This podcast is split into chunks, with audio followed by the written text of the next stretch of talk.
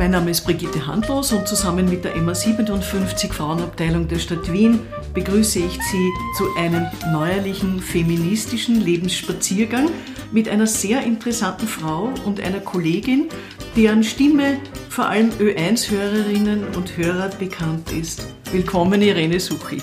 Danke für die Einladung. Irene, du hast Musikpädagogik studiert an der Hochschule für Musik und Darstellende Kunst in Wien, auch Germanistik an der Universität Wien und hast dann 1992 promoviert und zwar zu dem Thema deutschsprachige Musiker in Japan vor 1945. Du hattest dazu zwei Studienaufenthalte in Japan. Sprichst du eigentlich Japanisch? Ja, ja es geht nicht Toll. anders. Mhm. Über dieses Studium bist du dann auch, habe ich gelesen, zumindest zum ORF gekommen, wo du seit 1990 als Musikredakteurin, als Gestalterin, als Moderatorin von Sendungen, aber du moderierst auch sehr viel live arbeitest. Du bist darüber hinaus Universitätslektorin, Lehrende an der Universität Wien, an der Fachhochschule St. Pölten, an der KFU Graz, am Mozarteum in Salzburg warst du und am Institut für Genderforschung an der Kunstuniversität Graz. Du beschäftigst dich seit langem mit dem weiblichen Musikschaffen, nicht nur, aber auch. Und du bist auch Autorin der ersten Friedrich Gulder Biografie. Du hast in Straßhof an der Nordbahn die NS-Geschichte des Ortes aufgearbeitet. Du verwaltest den Nachlass des Komponisten und Pianisten und deines langjährigen Lebenspartners Otto Zickern. Du hast, bist vielfach ausgezeichnet, unter anderem mit dem Karl-Renner-Preis und dem Goldenen Ehrenzeichen für Verdienste um die Republik Österreich. Irene, was macht für dich Feminismus aus? Mir läuft das unglaublich zuwider, diese wissenschaftliche, wenn ich es ganz brutal sage, Faulheit, nicht auf das Schaffen der Frauen zu schauen. Ich finde es zermürbend. Ich finde es, es ist ein Vergehen an der Musikgeschichte, es, an, der, an der Geschichte überhaupt. Es gibt eine Musikgeschichte der Frauen und die muss ich mir anschauen. Was haben die gemacht? Wann haben sie es gemacht? Unter welchen Bedingungen? Da brauche ich gar nicht Feministin sein. Das ist gute Musikwissenschaft, dass ich sehe, äh, was ist noch nicht geschrieben, was ist zu wenig beforscht. Und für mich ist das auch eine der Schrauben an diesem meiner Arbeitsthemen, dass die Universitäten in Österreich, wir haben kein Institut für, ja, wir haben an der KUKE ein bisschen ein Institut für Gendermusikologie, aber wir haben keinen Studiengang, keinen durchdesignten, also es gibt kein Bachelor, kein Master, kein Postgraduate-Studium in Gendermusikologie. Und ich möchte das wirklich als nächstes zum Thema machen. Wo gibt es diese Studien? Wie schauen die aus? Ich halte es für völlig fehlgeleitet, dass diese Gendermusikologie-Studien zusammen mit Personalentwicklung sind. Das sind immer Stabsstellen, auch für Gleichstellung. Also das muss getrennt sein. Das ist ein Studium der Gendermusikologie. Ich glaube auch nicht, dass Gendermusikologie sich immer um alles kümmern soll, um queer, um LGBT, weiß was ich was, um behindert, um Inklusion, um migrantisch, um Körper, um Performance. Nein, machen wir ganz einmal basic Gendermusikologie. Wer hat komponiert? Aber diese Vermischung mit anderen Themen ist eine Entwicklung der 90er Jahre. Wir protestieren nicht nur gegen Ungleichbehandlung und weniger Verdienst als die Männer, sondern wir retten auch immer die ganze Welt, also das Klima und den Umweltschutz und, und, und. In der zweiten Welle des Feminismus in den 70er Jahren war das ja nicht so. Aha. Wir sind auf die Straße gegangen und haben tatsächlich gleicher Lohn für gleiche Arbeit. Ja. Oder die Fristenlösung wurde erkämpft auch auf der Straße. Mhm. Da wurde nichts vermischt. Wieso vermischen wir jetzt immer alles miteinander? Also die Fristenlösung halte ich für eines der weisesten Gesetze dieser Republik. Denn jeder, der mir sagt, die Abtreibung ist erlaubt, dem sage ich, nein, die Abtreibung ist nicht erlaubt. Wir haben eine Fristenlösung. großartig. Das ist ein ganz eine weise juristische Tat. Ich bin erst spät auf den Feminismus gekommen oder auf diese strukturelle Ungleichbehandlung weil ich so lange geglaubt habe, ich muss besser werden. Also alle haben auch um mich gesagt, du musst eben sorgfältiger werden und geduldiger werden und, und du springst zu weit vor und du willst zu weit und du schießt über das Ziel und, und dann denkst du dir immer, ja, ich muss besser werden und besser werden und besser werden und am Schluss merkst du dir, jetzt bin ich schon ganz gut und es ist noch immer nichts, ja. Ich finde, es ist ein bisschen eine Beschäftigungstherapie, ja? dass man den Frauen immer sagt, sie müssen noch besser werden. Ja. Äh, ich kenne das eigentlich bei Männern nicht so in dieser Art. Die sind von vornherein immer super. Also ich höre ja, glaube ich, gut und äh, das kommt auch aus der Musik. Ich habe dann bald gehört, dass der Blumengrund zum Beispiel zu mir sagt, äh, mein erster Chef, der war Musikredakteur, Pasticcio und so, war auch ein ganz guter Chef. Aber zum Beispiel zu mir hat er gesagt, ja, das Pasticcio war sehr gut.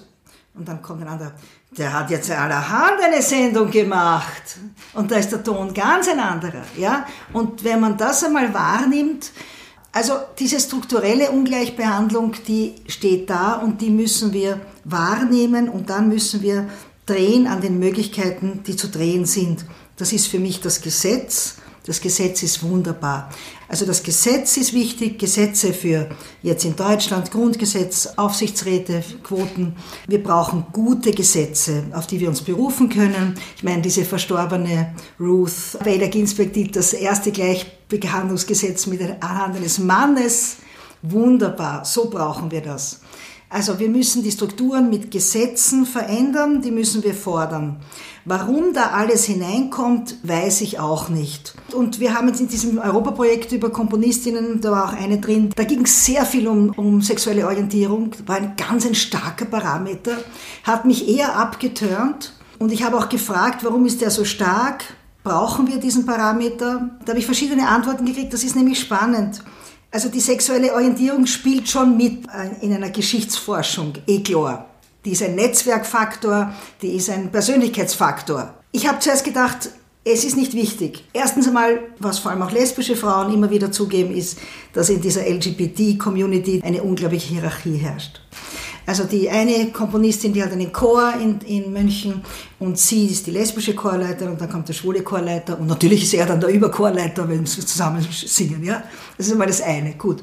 Warum das so zahm ist, Vielleicht sind wir da auch in Österreich besonders weit hinten, dass wir diesen Faktor gar nicht als Parameter wahrnehmen. Ich habe im Sommer mal ein Interview gemacht über Voging mit einem vom Impulstanz, ein Musikwissenschaftsstudent. Und im Voging tut man die Gesten aus diesen, aus diesen sexuellen und sexuellen orientierten Communities, mit denen spielt man. Das ist ein künstlerischer Teil, ja, die Gestik umzudrehen. Man soll nicht erkennen das, man soll vorgeben das, ja. Finde ich ganz spannend, dass das jetzt einmal erforscht wird. Und es gibt natürlich in den USA Bücher über Homosexual Networks of Composers und Homosexual CDs. Es gibt alles. Aber bringt uns das nicht wieder zu weit weg von diesen Basic-Sachen, die uns seit Jahrzehnten beschäftigen. Dass es einfach eine unglaubliche strukturelle, auch patriarchal gesteuerte ja. Ungleichbehandlung gibt und dadurch viele, viele Frauen gerade eben auch in der Musik als Künstlerinnen, die bleiben unsichtbarer als die Männer. Es muss, bringt uns doch weg. Es muss ein Studiengang sein, es muss, so wie Exil Arte, es hat auch lang gebraucht, jetzt gibt es ein Institut, gab es auch viele Kämpfe, die haben miteinander gestritten, okay, jetzt gibt es ein Institut, da werden Nachlässe gesammelt, da wird das gemacht. Genauso brauchen wir das mit der feministischen Musikologie, wir brauchen ein Institut, wir brauchen durchdesignte Lehrgänge und wir müssen uns überlegen, was gehört in den Lehrgang hinein, damit man dem einmal dem Thema gerecht wird. Das ist im Moment in Österreich noch nicht geschehen. Wir sind einfach nicht dort. Wir sind ganz bestimmt in Österreich noch nicht dort. Ich höre ja viele deiner Sendungen. Was ich bei deinen Moderationen immer sehr mag, dass ich immer etwas Neues erfahre. Ich erfahre auch sehr viel Neues über Frauen, aber eben nicht nur. Ich erfahre Dinge, die ich so bisher noch nie gehört habe. Deshalb höre ich diese Sendungen gern. Trotzdem muss man sagen, Dirigentinnen, die Orchester lassen sich noch immer ungern von Frauen dirigieren. Wenn wir uns die klassische Musik anschaut, sehr viele berühmte Komponisten, lauter Männer. Was ist da passiert? Es ist ja nicht wahr, dass die Frauen weniger begabt Also es ist sind. im His Story ganz einfach. Er schreibt die Geschichte. Der, der die Geschichte schreibt, schreibt sie. Die Musikgeschichtsschreibung ist besonders männlich geprägt. Die Musikszene auch. Was ist die Schraube, an der man drehen kann? Das eine ist, die Förderungen zu verbinden mit einem balancierten Musikleben. Auch übrigens mit einer Mindestgage. Das geschieht längst im Ministerium. Ich bin ein Fan des österreichischen Verwaltungsstaates. Die Ministerien wissen das sehr wohl, die Beamten und Beamtinnen. Also, wenn ich Subventionen gebe, dann muss dieses Festival, ja, es muss Frauen beschäftigen als Dirigentinnen, als Komponistinnen. Es ist halt sehr, sehr spät, bis sowas entdeckt worden ist. Also die Ministerien haben das jetzt, glaube ich, begriffen. Europa hat seit zwei Jahren begriffen. Wo hapert's? Es hapert, dass das Geld muss in einer gewissen Gerechtigkeit verteilt werden, sodass die Komponistinnen genauso dafür haben wie die Komponisten. Das ist einmal das eine. Das zweite ist, es muss gefordert werden als Pflichtrepertoire bei einer Diplomprüfung, bei einer ersten Studienabschnittprüfung, bei einem Wettbewerb und so weiter. So ist auch die neue Musik ein bisschen reinkommen. Es gab Jugend musiziert und da hat man dann irgendwann einmal erfunden, ein Stück, was nicht älter als 30 Jahre ist. Und dann gibt es auf einmal Datenbanken mit Musik für die nicht älter, also das blüht ja dann, ja. Das sind die Schrauben, die man drehen kann. Dann natürlich die Schulbücher, die Musikschulen, die sind öffentlich gefördert, das ist alles mein Steuergeld. Ich finde es empörend, dass zum Beispiel mich Professoren der Musikuni fragen, wie schreibt man Farang, sag mir ein paar Komponistinnen. Oder äh, ein Ensemble sagt mir, du, sag mir ein paar Schönberg-Schülerinnen, dann spielen wir es. Sag ich, du, das ist publiziert, das ist geforscht, kauf dir das Buch und lies es. Ja? Ist ja nicht so, dass nichts da ist, da ist ja gemacht worden. Ja? Sehr viel ist außeruniversitär gemacht worden. Es wird ein bisschen was auch universitär gemacht, wenn es auch nicht durchstrukturiert ist.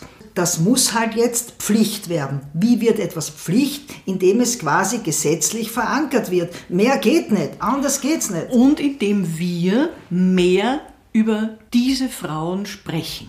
Ja. Über uns sprechen und über andere intelligente Frauen, äh, die viel gemacht haben, begabte Frauen sprechen. Und dass wir das ja. auch mittradieren. Ja, wir müssen es weiter sagen. Ich, das glaube ich auch.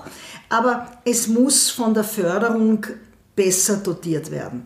Und der MA 57 habe ich jetzt schon zehn Jahre Löcher in den Bauch geredet. Es kann nicht sein, dass wir eine Frauenabteilung haben in meiner Stadt Wien, die nur um Opferschutz, Vergewaltigungsberatung, Notstandsberatung und Obdachlosenhilfe ist.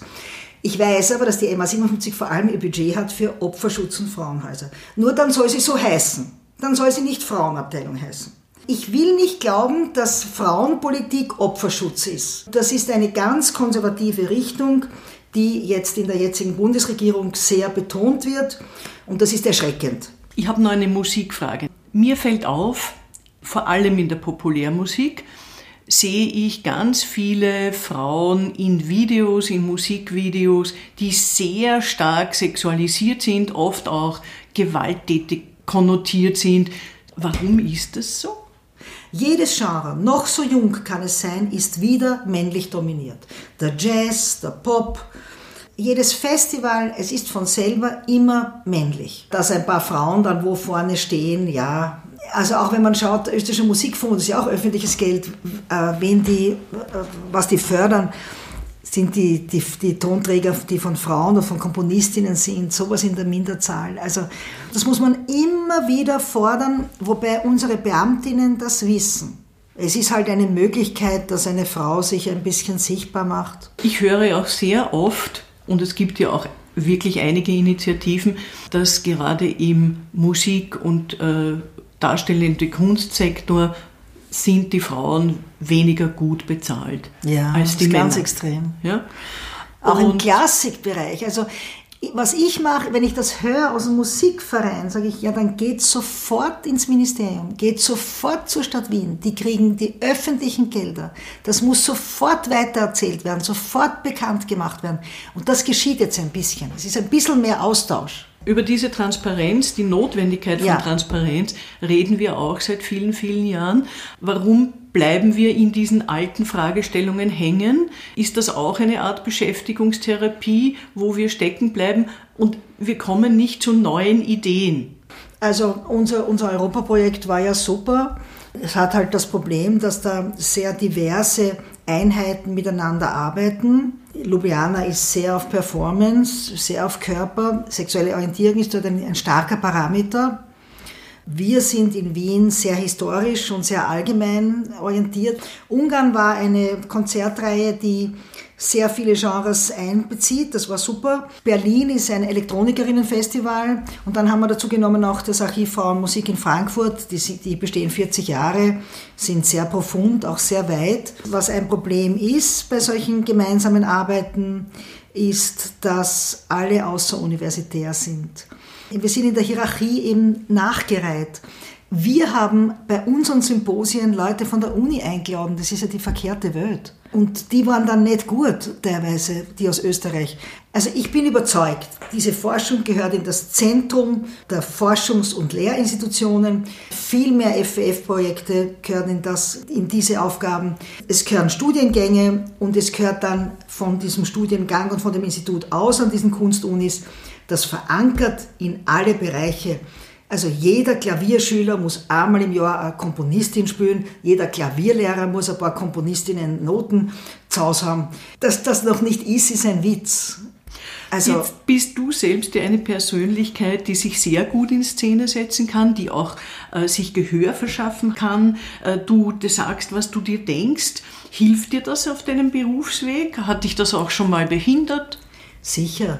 Ich komme da in eine Welt, bin ich geboren 1960 und hatte ein paar ganz gute Features, äh, nämlich zum Beispiel, dass man in Wien geboren ist und in Wien in die Schule gehen darf. Und in Wien der 70er Jahre in die Schule gehen darf. Das ist Zinowatz, das ist Kreisky. Also Wien war ein Vorteil, denn mit dem Familienhintergrund am Land wäre ich nix, gar nichts geworden. Das geht nicht. Also ich habe feige Mitläufereltern, die wo Mädchen nichts wert waren. Das ist am Land, hätte sich das dramatisch ausgewirkt. Da ist die Stadt schon, die fängt was auf. Ja? Außerdem hatten wir eine Remigrantin als Direktorin kurz, noch die Mina Lachs. Da ist schon was passiert. Wo bist du in die Schule? Heizingergasse. Mädchenschule, was auch eigentlich ein Bonus war. Man muss es sagen, Mädchenschule ist ein Bonus. Ich bin in ähm, Linz in ein reines Mädchengymnasium ja. gegangen und ich glaube, dass es für mich fantastisch war. Ja. Dass es sehr viel Grundlage war für ein gutes, gesundes Selbstvertrauen und die Möglichkeit auch zu reflektieren, ohne dass man gleich von irgendwelchen Burschen sich da die eigene Stellung da ringen muss und sich Platz schaffen muss. Ich glaube, das war gut. Äh, ich habe dann ja auch unterrichtet kurz an der Schopenhauer Straße und das ist eine gute Schule. da haben wir immer wieder getrennt, die haben immer wieder Seminare gemacht, dass sie in manchen Fächern wieder trennen, Mädels und Buben weil, weil Mädchen sich anders verhalten und auch Buben. Das war ein Vorteil. Aber dann muss man erkennen, man ist in eine Struktur geboren, in der Frauen viel, viel weniger zählen. Und das ist ja ganz extrem. Meine Mutter konnte noch kein Konto eröffnen, kein Aktiendepot, keine Wohnung mieten. Ich bin die erste Generation. Das ist ja großartig. Die Kinder waren im Pass der Mutter nur nicht einmal eintragen, nur beim Foto oder was.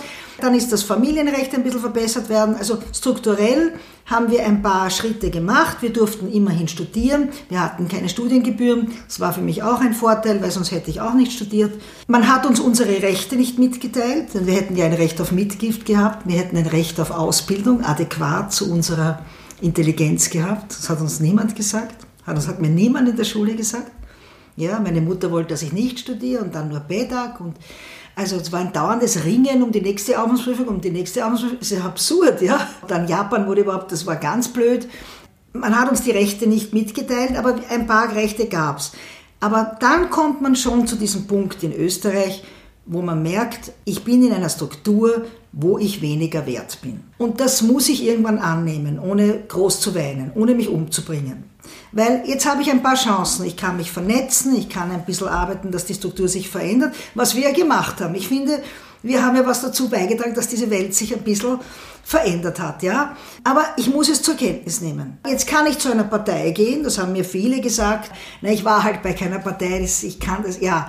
Man muss dann sehen, welcher Tools bediene ich mich. Einer Ausbildung einmal auf jeden Fall. Doktorat finde ich ziemlich gut in Österreich. Da müssen es aufhören, Fräulein zu sagen. Mein Toter hat immer gesagt, ich möchte dich bitte mit Doktor, die müssen Doktor sagen. Die Friseurin muss zu dir Doktor sagen. Ja, auch wenn es da blöd vorkommt. Der, der muss das sagen, ja, also gut. Aber wir sind, wir sind noch nicht in einer, dass wir die gleichen Chancen haben. Wobei ich weiß, dass auch viele Männer viele Chancen nicht haben. Aber wir haben nicht die gleichen Chancen. Und jetzt fordere ich wieder, und ich glaube, ich, jetzt habe ich sag mal, die nächsten zehn Jahre noch gut Zeit, dass wir wirklich effizient schauen, wo drehen wir jetzt. Ich weiß nicht, ob auf die Straße gehen sinnvoll ist. Äh, wir können auch nicht die Regierung jetzt im Moment abwählen. Wir können nur dort unterstützen, wo was gut weitergeht. Ich sehe nämlich auch zum Beispiel von der Stadt Wien, wir machen jetzt eine App über Komponistinnen in Wien. Da haben wir lang mit denen geredet und dann waren sie halt in der Vorwahlzeit, dann waren sie in der Corona-Zeit, aber jetzt gibt es dann einen Termin. Wir haben Subventionen gekriegt, also man muss ein bisschen Geduld auch haben. Das geht nicht alles von heute auf morgen, aber sie nehmen dann die Idee auf. Und irgendwie denke ich mir dann, denken sie, naja, warum eigentlich nicht? Machen wir das einmal, wenn wir einen schwulen Rundgang haben in Wien, warum nicht auch einen Frauenrundgang? Aber ich denke mir wirklich, sind wir effizient? Erlauben wir uns, Maßnahmen zu evaluieren, die nicht funktioniert haben? Und machen wir dann andere Maßnahmen. Wie gesagt, die Datenbanken halte ich für sinnlos, also Sichtbarkeit halte ich für sehr sinnvoll. Bei den Netzwerken bin ich mir schon gar nicht mehr, ich bin nicht über, ich bin aus dem Verband der Akademikerinnen ausgetreten, weil sie dort mit Flüchtlingsfrauen Deutschunterricht gemacht haben. Und dann habe ich gesagt, dafür bin ich nicht da. Das ist nicht mein Job. Ich bin eine hochqualifizierte Musikwissenschaftlerin und Kulturwissenschaftlerin. Ich muss nicht diese Sozialarbeit machen. Begeben wir uns weg aus diesem Hilfsniveau und fordern wir es ein, also eben in Netzwerken, die sinnvoll sind. Ich bin ab und zu bei diesem Aufsichtsratforum gewesen mit einem Freund und dann habe ich mir auch gedacht, da reden diese Frauen über ihre Häuser und dass jedes Zimmer von ihrem Haus hat einen Ausgang in den Garten. Das ist doch entsetzlich. Was haben wir für Aufsichtsräte? Wozu gibt es ein Aufsichtsratsforum? Warum sitzt man dort einen Abend? Ja, für nichts. Aber auch die Bundestheateraufsichtsräte, frage ich mich. Wer ist dort feministisch? Wer schaut für eine Balance der Gesellschaft? Wer schaut für eine Inklusion? Es ist nicht einmal ein Behinderter dabei. Ich meine, es ist für nichts. Entschuldigung. Und da müssen wir irgendwie lauter werden und sagen, wenn ihr eine Gender Balance wollt, ein, ein digitales Know-how, dann sucht es und gebt es ein. Hast du Vorbilder? Nein, ich schaue mir manchmal was ab, eben wie die Alice Schwarzer mit Studentinnen redet. Da war ich einmal in so öffentlichen Vorlesungen und gedacht, boah, die fahrt ihnen über den Mund. Ich habe mir das 30 Jahre gedacht und ich habe da nachgedacht, und was reden sie da? Das finde ich super. Ich schaue mir ein bisschen an, wie sich Frauen kleiden äh, da finde ich die Merkel sicher ein Vorbild. Äh, auch die Gürtler, wenn man so will. Ich schaue mir ein bisschen an, wie gibt sich eine Frau. Eben, auch eben, wenn ich mir denke, das ist jetzt zu neckisch und zu nett. Aber ich glaube, dass meine Generation, wir hatten noch keine Vorbilder. Ich wüsste nicht wen, oder? Was wünschst du dir für die Frauen im dritten Jahrtausend? Man muss wirklich schauen, wo setzt man an und zu wem geht man und an welchen Maßnahmen an welchen Kapiteln ändert man etwas. Ich meine, rechtlich gesehen haben wir jetzt eigentlich eine Gleichstellung in Österreich. Ich wüsste in keine Ungleichstellung. Jetzt ist wirklich der nächste Punkt, dass wir sagen, in Vorständen, in Aufsichtsräten, in Universitätsprofessoren und fachlich, es geht ja nicht nur um das Geschlecht, es geht um die Einstellung, es muss ein feministischer Zugang im Studium verankert sein oder ein, bei der Musikologie ein eigenes Studium. Und für mich ist Musikwissenschaft ja nicht nur eine Ergänzung, sondern da habe ich ja Möglichkeiten zu sehen, wie hat eine Frau die Hürden, die ihr gestellt waren in ihrer Zeit, wie hat sie die überwunden, weil sonst wüssten wir ja gar nichts von ihr. Und natürlich kann sie mal auch ein Vater und einen Bruder haben, wie Giacchini. Also einerseits, welche Rechte haben sie sich geholt oder, oder haben sie noch nicht gehabt und welche Strategien haben sie angewendet, so dass man sie hört und bemerkt. Was hast du in den nächsten zehn Jahren für dich noch alles vor? Bleib nicht ewig an einem Thema hängen. Ich habe mich ja dann auch von Straßhof abgewandt, weil die, die Sache ist hingestellt, jetzt ist sie in der Welt. Das ist keine Frage mehr, dass dort ein KZ war.